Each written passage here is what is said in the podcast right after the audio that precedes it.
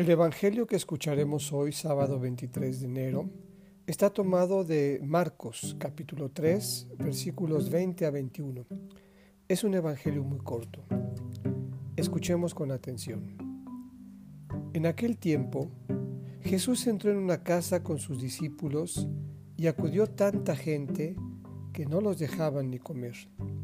Al enterarse sus parientes, fueron a buscarlo, pues decían que se había vuelto loco. Esta es palabra del Señor.